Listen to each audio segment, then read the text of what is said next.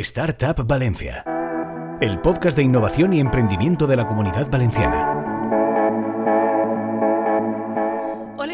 A Startup Valencia, el podcast de innovación y emprendimiento de la comunidad valenciana, un programa en el que cada semana hablamos con un actor del ecosistema emprendedor valenciano para conocer los proyectos que se están gestando en el Polo Tecnológico de Innovación de la Autonomía.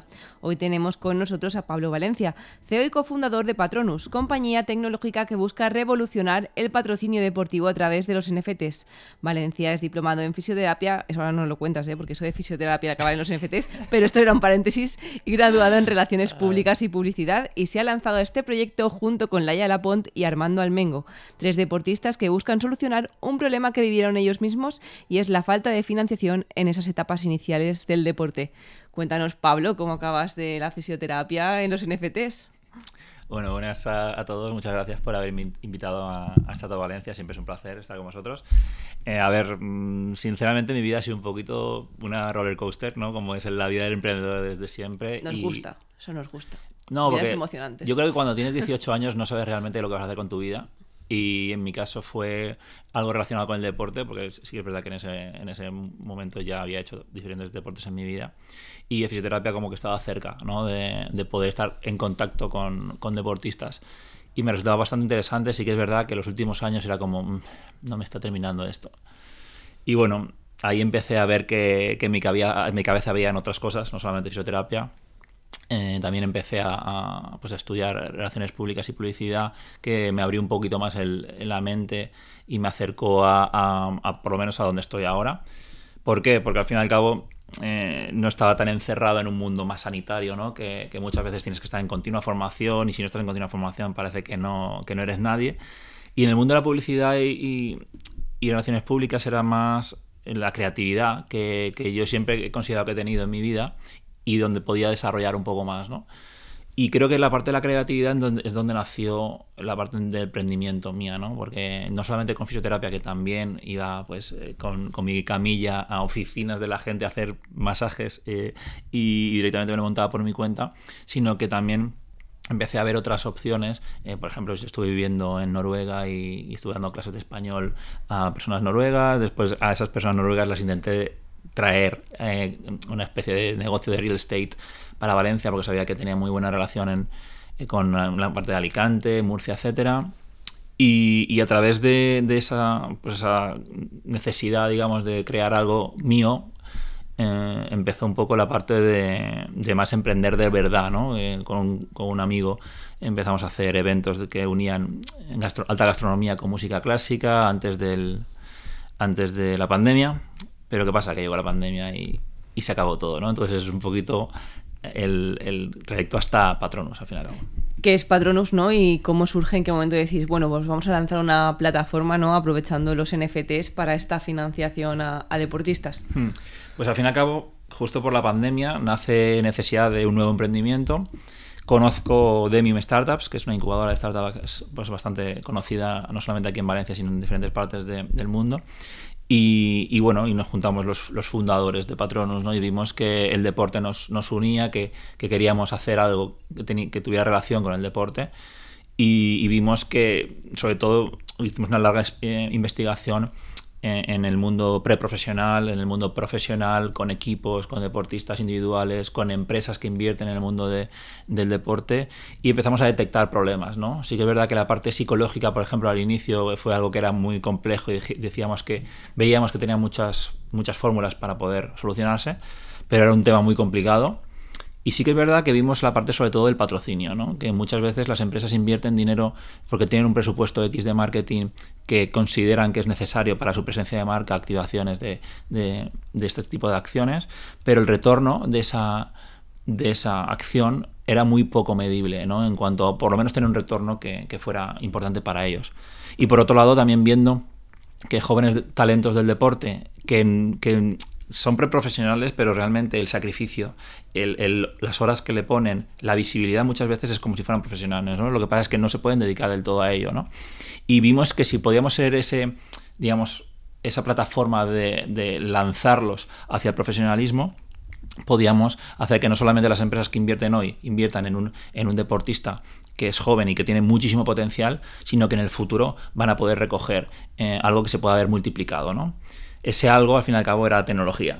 nosotros lo que vimos es que en ese momento tecnología blockchain estaba pues en, esa burbuja que finalmente terminó explotando y vimos que podíamos crear activos digitales de los propios deportistas, como hacerlos más atractivos a, al fin y al cabo a sponsors, ¿no?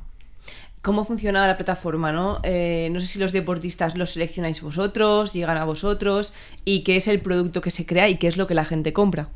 correcto, nosotros sí que es verdad que, que este, este año de vida, nacimos en noviembre de 2021, año y medio que tenemos ahora mismo, es, sí que es verdad que hemos ido llamando a la puerta de los deportistas para que nos conozcan, hablando con academias, con escuelas y ahora mismo no podemos hacerlo público aún, pero sí que es verdad que vamos a firmar un partnership bastante potente, una federación que nos va a permitir acercarnos mucho más a esos deportistas. ¿no?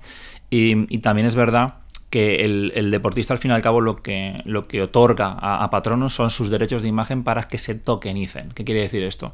Pues nosotros con las necesidades que ellos tienen anualmente en los próximos cinco años, que es un poco la relación que tenemos con ellos, hacemos que esos, esas necesidades las convertimos en tokens.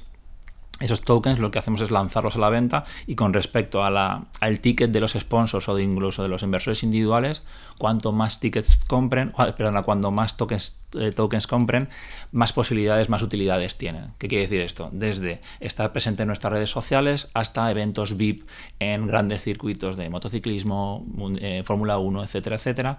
Y también, por supuesto, la presencia de marca de, esa, de, esa, de ese sponsor, que pueda estar en el, su logo pueda estar en la moto del deportista, en el coche del deportista, en el mono del deportista. Y cuanto más azulca, más dulce. Cuanto más inversión, haya más presencia, al fin y al cabo, un logo mayor, una presencia mayor en, en, todos los eventos que hagamos también con el propio deportista y las empresas. Claro, estos tokens tienen una validez, ¿no? Porque yo sí que había escuchado alguna plataforma que era más bien como comprar una participación, ¿no? Del futuro, de lo que te puede rendir en el futuro ese deportista, pero en este sentido entiendo que compras cosas concretas eh, o, esos espacios concretos en, la vida de, patrocinio, ¿no? De ese deportista. ¿Eso caduca o tiene un, un, o sea, una periodicidad finita? Nosotros en principio sí que es verdad que por lo que nace Patronus es llevarle al profesionalismo al deportista. ¿Qué quiere decir eso? Que cuando ya sea profesional, el deportista puede dejar de existir en Patronus como, como tal. ¿Pero por qué? Porque se cerraría el círculo. Y de esa forma también estamos creando fórmulas que el, digamos, el propio token se pueda quemar, se pueda, pueda desaparecer, entre comillas, donde ya hayamos cubierto no solamente el deportista con, al, llegar a ser profesional, sino que sus inversores reciban parte de, ingresos cuando ya sea profesional el deportista, ¿no? Como dividendos en el futuro. ¿no? Pero sí que es verdad que en el camino no solamente ofrecemos la posibilidad de una, digamos, el retorno de inversión exponencial en el futuro, sino que durante la relación con el, con el deportista es mucho más cercana, eh, estamos eh, totalmente pendientes de, los propios sponsors y de los propios deportistas y por supuesto también hacemos productos NFT donde generamos esas, esa comunicación más, más cercana, al fin y al cabo.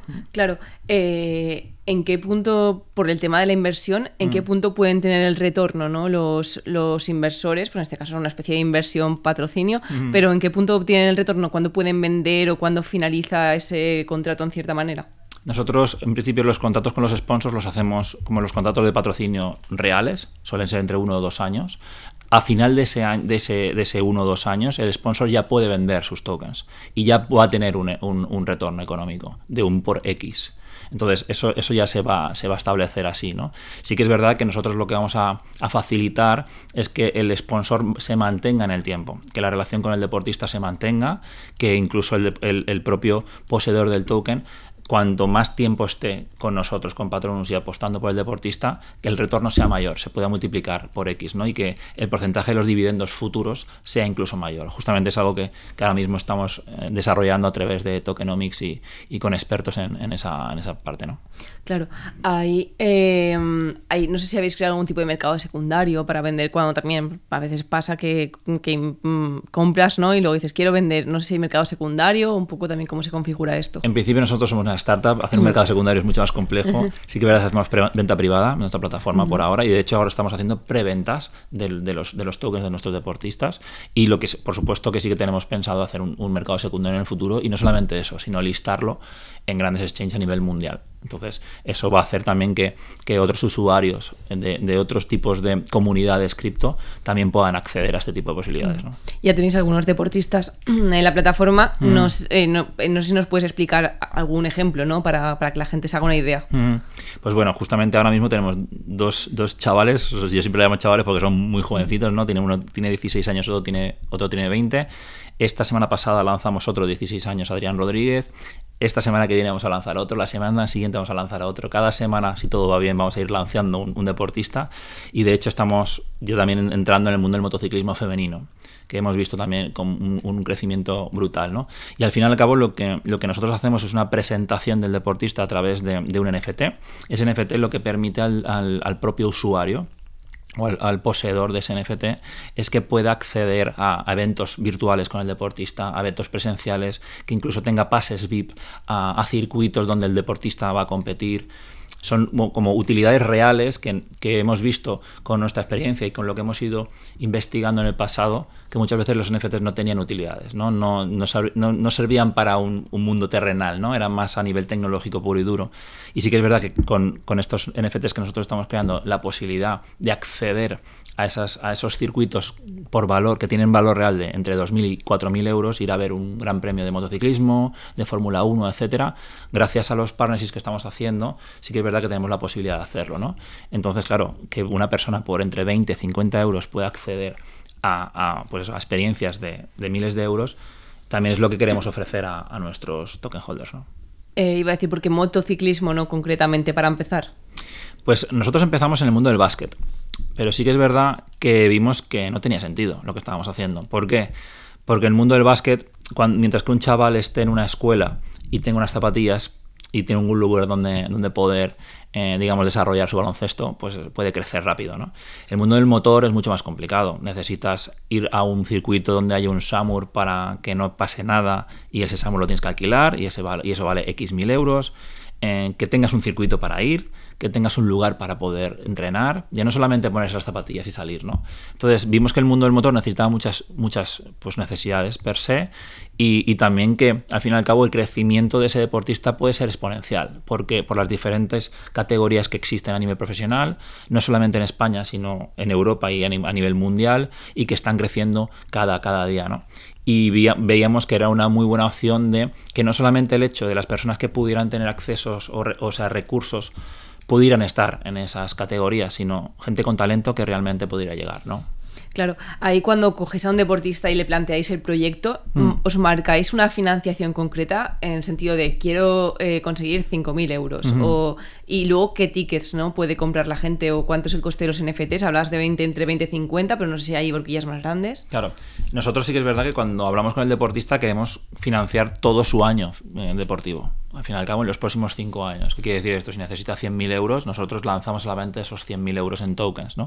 Sí que es verdad que depende si el inversor es una empresa como un sponsor o un inversor individual, más a través de estos NFTs que hemos comentado, el inversor, el inversor individual puede tener acceso entre 20 y 50 euros a, a esos NFTs que no, no le dan derechos de imagen del deportista, que se, supuestamente están ligados a los dividendos futuros del deportista cuando sea profesional, sino que le dan la, opción de utilidades, como hemos comentado antes, ¿no? Más poder ir a circuitos, etcétera, más una, estar más cerca de, su, de su fan, o sea, de su, de su, de su piloto, ¿no? Y por otro lado, los que, los que adquieren los tokens en el futuro, el inversor individual podrá también hacerlo a través de a mínimo 100 euros y en, en, cuanto a empresas estamos hablando de tickets entre 3.000, 10.000 hasta 100.000 euros. Es lo que, lo que estamos viendo ahora mismo. Hmm. Eh, ¿Qué tipo de inversores os llegan? Eh, no sé de dónde captáis estos inversores y, y, y, a través de qué iniciativas, porque aquí pues un poco la idea mm. es que otras compañías no puedan coger ideas. Mm. Eh, ¿De dónde arrastráis esos usuarios? Nosotros a nivel de, de empresa, digamos el B2B, lo que hacemos es directamente con empresas que ya invierten en patrocinio, les ofrecemos esta nueva posibilidad. Ya lo, ya lo están invirtiendo, ya se están gastando ese dinero y le damos una posibilidad de que en un futuro puedan tener un retorno. ¿no? Eso más en el B2B y empresas de todo tipo, desde empresas nicho, como puede ser el mundo motociclismo, pues eh, cascos, eh, guantes, monos, motocicletas, etcétera, etcétera. Eh, por ejemplo, empresas más de producto, como puede ser gafas de sol, como puede ser máquinas de afeitar, como puede ser X, o incluso empresas más cripto, más relacionadas con el mundo NFTs, como pueden ser exchanges, como pueden ser pues ya otro tipo de, usuarios que usen ese tipo de, criptos, ¿no? Por otro lado, en cuanto al B2C, lo que nos ha ido muy bien estos últimos dos meses es crear, digamos, partnerships con comunidades que, hacen cosas parecidas a la nuestra, ¿no? O que por lo menos están en el mismo sector. Y sí que es verdad que también con los Twitter Spaces que están cada vez eh, se están, están creciendo ¿no? en cuanto a, generar contenido con ellos, sorteos a nuestros, a nuestros usuarios y a los usuarios de esas comunidades para crear ese, esa cercanía entre, entre unos y otros. Y es lo que ahora mismo lo que nos está llegando, ese inversión individual a, conocernos realmente. Y, por ejemplo, nosotros tuvimos un evento el pasado 30 de marzo donde hicimos un evento virtual y, tuvimos la suerte de convocar mucha gente, tanta gente que, que, petamos la, la, plataforma tal cual. No, no esperábamos gente, pero no tanta. Entonces fue un poco lo que, lo que sucedió, ¿no? Y ahí como fue un poco fiesta de juntar todas las comunidades que durante dos, tres meses hemos ido congregando para que nos conozcan un poco más y que sepan que realmente detrás del producto hay una persona que es un piloto y detrás de, de Patronus también estamos nosotros, ¿no? Claro, hablábamos antes de motociclismo, no sé si miráis a otros deportes, aunque entiendo que por lo que hablabas de la inversión, pues, el foco está más en los que tienen una alta inversión, ¿no? Para poder, para poder vamos, realizarlos. Sí, sí que es verdad que deportes de motor en general son pues muy interesantes para nosotros, deportes de acción, como puede ser snowboard, como puede ser skateboard, como es esquí. También depende del país. Muchas veces en países nórdicos, por ejemplo, yo estuve viendo en Noruega durante mucho tiempo y ahí el, el, digamos, el deporte per se, por excelencia, es el cross country. Y se gasta muchísimo dinero, más por encima que el fútbol. Entonces, pues a lo mejor en el cross country en un futuro he dicho por hacer un ejemplo, ¿no? Pero diferentes países tienen también sus diferentes nichos que nosotros si empezamos cogiendo un, mercado más amplio para después ir a, mercados más nicho, pues sería, sería interesante también. ¿no? ¿Cuál es a día de hoy vuestro modelo de negocio? Nosotros lo que hacemos es comisionar por cada uno de, los, de las inversiones que entran. Tanto por la compra de NFTs, que nosotros también lo consideramos una inversión al fin y al cabo, ¿no? porque el NFT también en un futuro se puede revalorizar. Si imagínate que el NFT de una persona que hoy que, que ha ganado un campeonato de España dentro de dos años puede ser campeonato del mundo, ese NFT tiene un valor mayor en un futuro, ¿no? Y en las inversiones lo mismo, nosotros también comisionamos por cada inversión. ¿Os habéis inspirado en algún tipo de plataforma o quiero decir, hay competencia en otros mercados? Sí que es verdad que competencia igual, digamos, hacer lo mismo que nosotros en Estados Unidos lleva mucho tiempo generando cosas muy parecidas, en, por ejemplo, en el mundo de la, de la NFL, con Prediction Strike, por ejemplo, que es uno de los donde nosotros nos fijamos. También hay otras empresas que están haciendo más enfocados en el en futuros, pero más como si fueran apuestas de mm, yo yo apuesto que el deportista va a ganar más dinero este año porque va a ganar más torneos. Pues yo apuesto a que gana, ¿no? No a que pierde o que está con respecto a según qué, qué parámetros de, ganancias, ¿no? Nosotros no, no lo enfocamos tanto en la ganancia de, de, trabajo, sino en la ganancia por, por derechos de imagen del deportista. ¿no?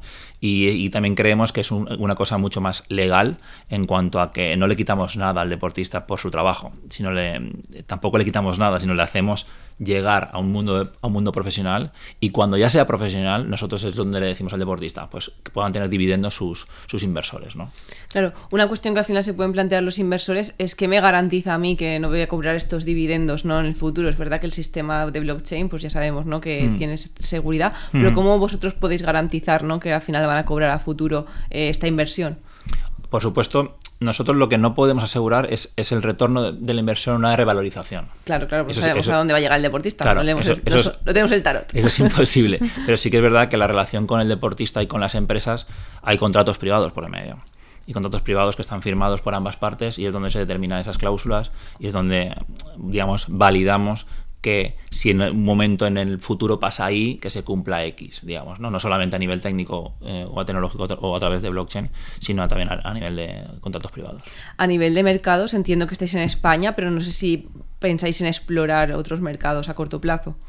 A corto plazo, sí que es verdad que España, Europa es lo que más nos llama la atención porque hemos visto que, podemos llegar más fácilmente. También es verdad que estuvimos en Estados Unidos, tuvimos la suerte de poder estar en, en, Draper University en San Mateo, en, Silicon, en, el corazón de Silicon Valley, y vimos que nuestro proyecto tenía sentido en, un futuro allí. ¿no? Pero sí que es verdad que queremos validar nuestro concepto aquí, que desde un lugar pequeñito hacerlo todo mucho más grande, porque después entrar en, y al cabo en Estados Unidos son big players, eh, gente que lleva muchos años en sectores parecidos al tuyo y hay que llegar con las garantías de por lo menos de tener un cierto éxito, ¿no?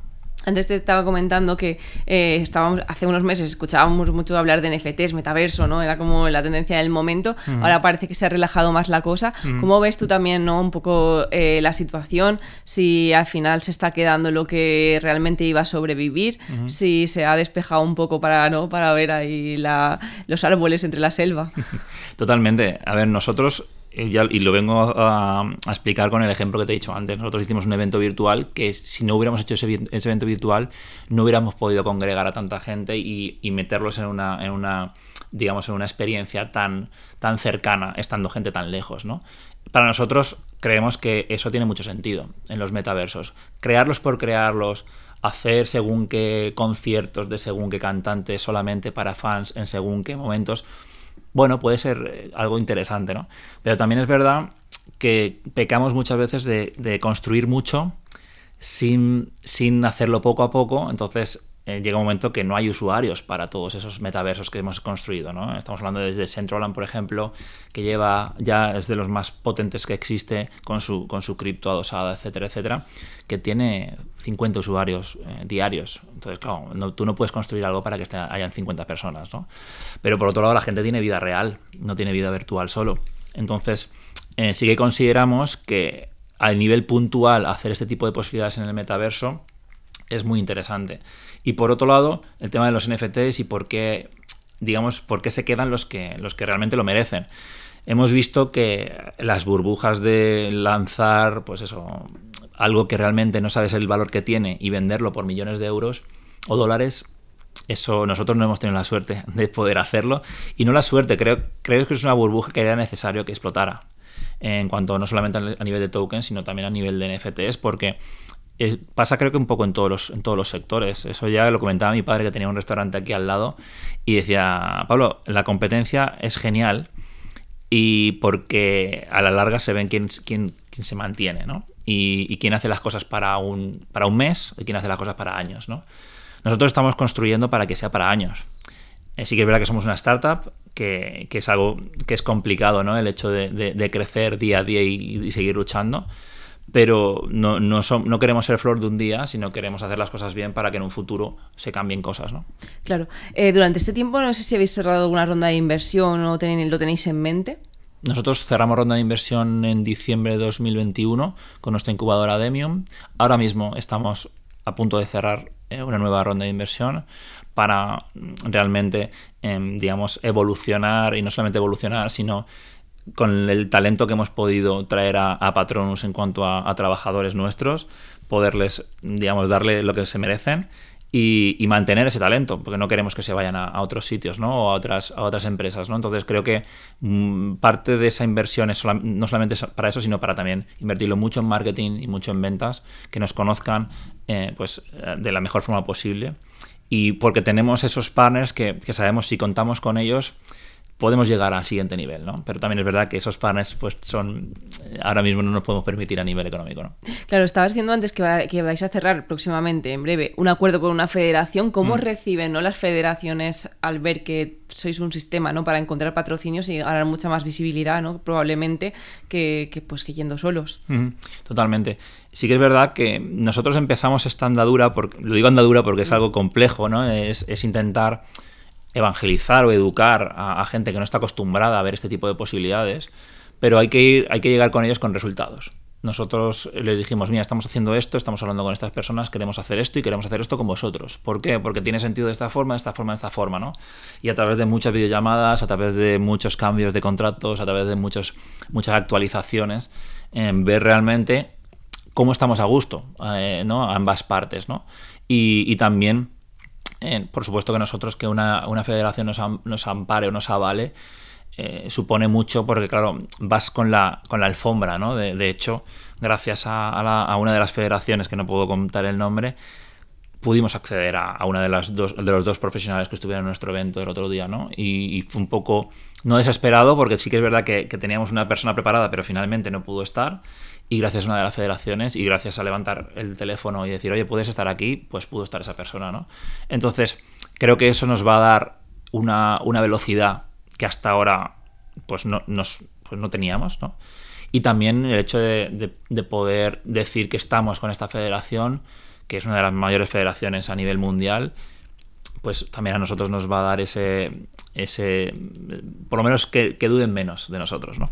Eso iba a decir, cuesta que, la, que los inversores confíen en el modelo, es verdad que es un modelo novedoso, no sé si cuesta que al final eh, digan, bueno, pues invierto, ¿no? Y, y para adelante. A ver, los inversores al fin y al cabo, yo no conocía lo que era el mundo de, de, pues de rondas de inversión, etcétera. Gracias a Demium eh, nos metimos de, lleno en ello y entramos con, con alfombra roja, ¿no? Al fin y al cabo, para conocer todo. Es un mundo muy interesante, pero es un mundo muy complicado también. Muy complicado ¿por qué? porque en muchas veces em, tú no puedes, a lo mejor tú tienes una inversión que no se equipara resultados digamos, en los próximos meses, ¿no? Y si, si tú eres una startup, tienes, necesitas resultados eh, en, dos meses y decir, vale, esto que estoy haciendo tiene sentido, el MVP que todo el mundo conoce, ¿no? Pero también es verdad que hay otras empresas que necesitan, otras startups que necesitan más tiempo para crear. Eh, nosotros, por ejemplo, hemos estado viendo que empresas parecidas a la nuestra en otros países han levantado financiaciones por 10 o por 15 de la que nosotros hemos levantado. Y nosotros estamos intentando hacer algo parecido a lo que ellos han hecho, o por lo menos con las bases, ¿no? Entonces, claro, el dinero en este caso da la felicidad y da la, sobre todo la crecer más rápido, ¿no? Y es lo que, lo que nosotros estamos buscando y, que sabemos realmente que si tenemos esa financiación podemos llegar a, conseguirlo, ¿no? Claro, ¿qué objetivos tenéis como compañía para 2023? Al fin y al cabo, nosotros lo que queremos es eh, tener unos 20 deportistas en nuestra plataforma para que se vea que, que, la gente confía en nosotros. Sí que es verdad que tenemos prácticamente ya 10 que, van a estar entrando en los próximos meses. En cuanto a, sponsors, ya tuvimos el primer sponsor en diciembre pasado que ya invirtió en el primer deportista. Queremos incorporar entre 5 y 6 también en lo que queda de año para, que, para hacer ver que, lo que hacemos tiene sentido. Y por supuesto que a nivel técnico y legal eh, estar, avanzar lo máximo posible para poder tener la plataforma lo más activa posible. Pues como ya estamos llegando al final de la entrevista, mm. como has emprendido varios proyectos, ¿qué mm. dirías o qué has aprendido ¿no? durante todo este camino emprendedor hasta llegar a hoy? que los días malos eh, mm, hay que pensar que mañana va a ser algo mejor, siempre, ¿no? Pero es algo básico, pero es la verdad, porque no podemos siempre estar al 100, ¿no? Es decir, no, mañana estaré mejor y, seguro que veo una fórmula para hacerlo, pero ¿por qué? Porque ya lo he hecho en el pasado, ¿no? Siempre yo me baso mucho en, mi, cabeza de, jugador de volei, que fui jugador de volei, y sabía que si había tenido un mal entrenamiento, el mal entrenamiento de hoy no significaba que no iba a jugar el, fin de semana, no. Eh, digamos, no jugaba si no lo había hecho bien durante toda la semana, ¿no? Pues esto es un poco lo mismo. Puedes tener un día malo, puedes tener tres decisiones malas, pero con que tengas dos buenas, seguro que, que vas a ir hacia adelante, ¿no? Dormir sienta bien. Sí. Sí, luego lo ves todo de otra manera a la mañana siguiente. Sí, también dormir mucho tampoco es bueno. No, no, pero bueno, dormir un ratito, clara idea. Dormir tus horas viene bien, sí. pues nada, muchísimas gracias, Pablo. Llegamos con esto al final de la entrevista. Esperamos ver muchos NFTs y comprar alguno también, ¿no? Muy bien, muchísimas gracias a vosotros. Nada, muchísimas gracias, Pablo, y a vosotros esperamos en el próximo podcast. Encuentra todos nuestros podcasts en nuestra web 999plazaradio.es o en tu plataforma preferida. 99.9 Plaza Radio, la voz de Valencia.